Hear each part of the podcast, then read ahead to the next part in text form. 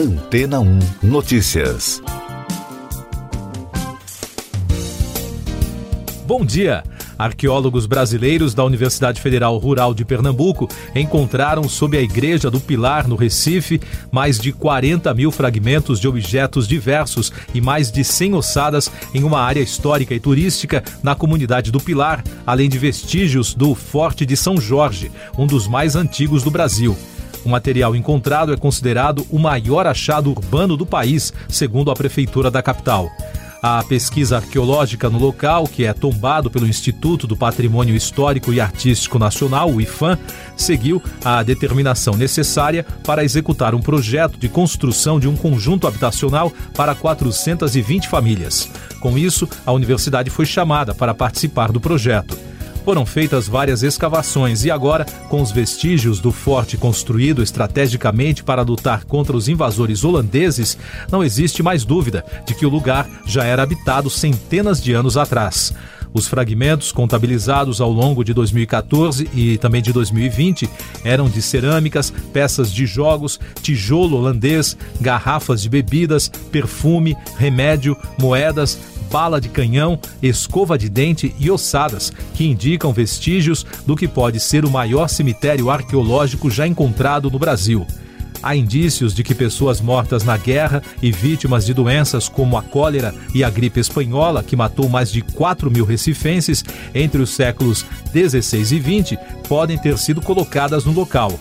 Todo o material recolhido é levado para o núcleo de ensino e pesquisa arqueológica da universidade. Foram coletados pelos pesquisadores mais de 150 mil fragmentos, que são levados ao centro de estudos, onde são higienizados e catalogados antes de serem analisados. A equipe também enviou amostras para os Estados Unidos para datação por carbono 14, uma técnica que deve definir em que período aconteceram as mortes. As primeiras pistas indicam que as ossadas são anteriores ao século XIX, segundo a arqueóloga e historiadora Sueli Luna, em entrevista a jornalistas. O trabalho de escavação deve durar pelo menos mais um ano, porque a área total pode ser muito maior do que a descoberta até então, e ainda há pontos onde a investigação nem começou. As invasões holandesas no Brasil ocorreram no Nordeste brasileiro pela Companhia Holandesa das Índias Ocidentais durante o século XVII e se tornaram o maior conflito político-militar da colônia. Segundo os historiadores, embora concentradas no atual Nordeste, as invasões não se resumiram a um episódio regional. A epidemia de cólera que atingiu a cidade em 1856 mobilizou as autoridades da época para a implantação de uma série de medidas para evitar o avanço da doença. Já a gripe influenza espanhola surgiu no Recife em outubro de 1918 e se alastrou rapidamente pela cidade após o fim da Primeira Grande Guerra Mundial. E daqui a pouco você vai ouvir no podcast Antena 1 Notícias. PGR não vê elementos para investigar Bolsonaro sobre suspeitas no MEC. Decisão do TCU sobre privatização da Eletrobras prevista para hoje pode ficar para 2023.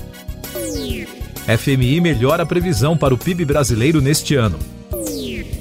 A Procuradoria-Geral da República concluiu que não há elementos que justifiquem a abertura de uma investigação contra o presidente Jair Bolsonaro pelas suspeitas de irregularidades no fornecimento de recursos pelo Ministério da Educação.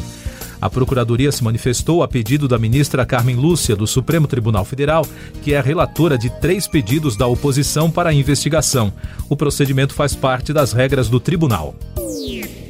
A decisão do Tribunal de Contas da União sobre os rumos do processo de privatização da Eletrobras, a maior empresa brasileira de energia, prevista para esta quarta-feira, pode ser adiada. Isso porque o ministro Vital do Rego Filho informou que pretende pedir vistas do processo. Se isso realmente acontecer, ele terá 60 dias para analisar o caso, o que tornará impossível fazer a privatização neste ano. A intenção do governo é de viabilizar a desestatização até 13 de maio, prazo limite considerado pelo mercado para que grandes fundos de investimento possam entrar no negócio. Apesar da projeção que aponta piora significativa sobre a economia global nos próximos anos, o relatório World Economic Outlook, divulgado nesta semana pelo Fundo Monetário Internacional, revisou para cima a situação do produto interno bruto brasileiro. O fundo espera agora uma alta de 0,8% neste ano e de 1,4% em 2023. Isso ocorreu porque o Brasil faz parte de um grupo que se beneficia dos preços altos das commodities no mercado internacional. Essas e outras notícias você ouve aqui na Antena 1. Oferecimento Água Rocha Branca. Eu sou João Carlos Santana e você está ouvindo o podcast Antena 1 Notícias. Eleições 2022. Uma enquete virtual promovida pelo Fundo das Nações Unidas para a Infância, em parceria com a organização Viração Educomunicação, apontou que seis em cada dez adolescentes afirmam que vão votar nas eleições de outubro foram entrevistados mais de 3 mil jovens entre 15 e 17 anos de todas as regiões do país. Ainda segundo a pesquisa, outros 21% ainda não sabem dizer e 15% não vão participar das eleições. Segundo o Unicef, a enquete não pode ser generalizada para a população brasileira pela falta de rigor metodológico na representação das fatias da sociedade. O presidente nacional do MDB, deputado Baleia Rossi, disse ao portal UOL que o ex-governador de São Paulo, João Dória, é a única indicação do PSDB ao grupo de partidos que discutem uma candidatura unificada a presidente da República, pois o partido fez prévias e é preciso respeitar a decisão da legenda. E o ex-governador João Dória se encontrou com o ex-governador do Rio Grande do Sul, Eduardo Leite, na terça-feira em São Paulo.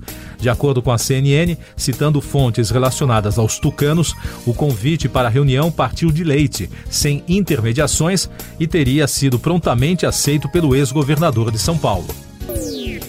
Destaques internacionais no podcast Antena 1 Notícias. A vantagem do presidente da França, Emmanuel Macron, nas pesquisas de intenção de voto para o segundo turno da eleição presidencial em 24 de abril aumentou ainda mais na terça-feira. Isso foi o que apontaram três enquetes divulgadas. É o mais alto nível do presidente francês nas pesquisas desde antes do primeiro turno. O governo espanhol negou as acusações de espionagem por dezenas de líderes separatistas da Catalunha. As auto-intituladas vítimas da ação dizem que o governo da Espanha teria vigiado essas pessoas por meio de um aplicativo nos celulares. A porta-voz do governo, Isabel Rodrigues, afirmou que não se intervém em conversas se a ação não tiver sob a proteção da lei e do direito. A guerra na Europa. O principal negociador da Ucrânia disse que o cerco dos militares russos na cidade de Mariupol e os fracassos nas tentativas de organizar corredores humanitários seguros para a retirada de civis ucranianos complicaram as negociações de paz. Os representantes dos dois países estão sem conversar desde 29 de março. A situação ficou mais complicada com as alegações ucranianas de que tropas russas realizaram atrocidades em Bucha, uma cidade que fica perto da capital Kiev. O governo russo negou as acusações. A Rússia expulsou 40 diplomatas dos Países Baixos, Bélgica e Áustria como resposta às medidas adotadas pelos países contra a guerra, informou o Ministério das Relações Exteriores por meio da agência de notícias TASS. Todos deverão deixar o país em até duas semanas. No Brasil, o Itamaraty colocou sob sigilo de cinco anos o acesso aos detalhes de documentos da visita do presidente Jair Bolsonaro à Rússia, produzidos pela Embaixada Brasileira em Moscou. A decisão foi comunicada em resposta a um requerimento de informação encaminhado pela bancada do PSOL na Câmara dos Deputados. A justificativa é não pôr em risco a condução de negociações ou as relações internacionais do país. A Covid no mundo. O Centro de Controle e Prevenção de Doenças, Agência Federal dos Estados Unidos, retirou nesta semana a restrição de viagens ao Brasil. O órgão é responsável por elaborar as recomendações de viagem, que também serve como base para as orientações do Departamento de Estado.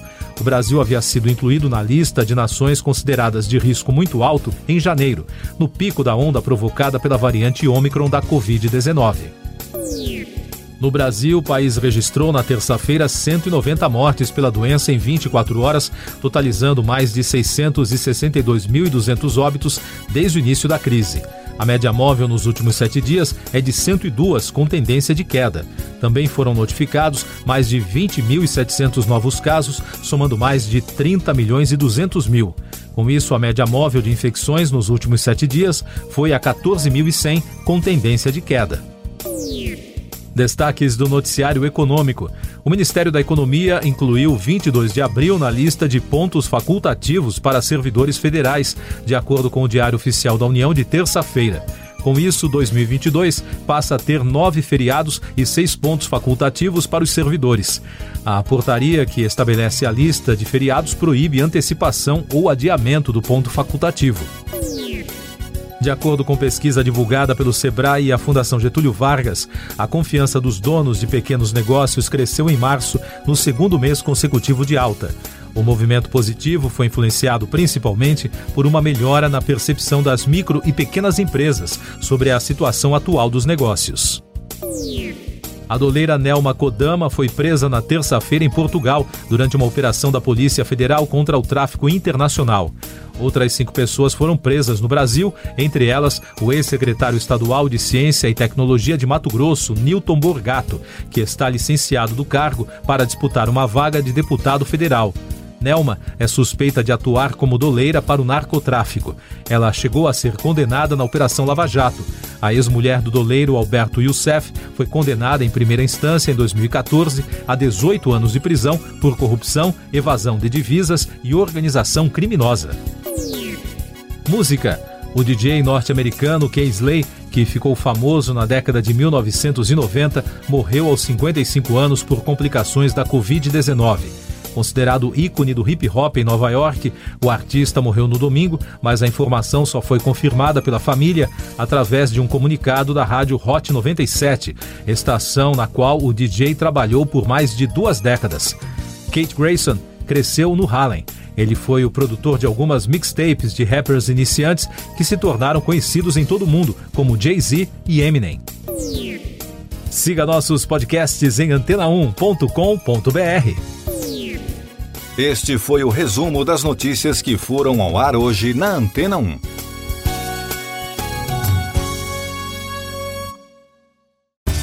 Depois de tanto conteúdo legal, que tal se hidratar com água rocha branca?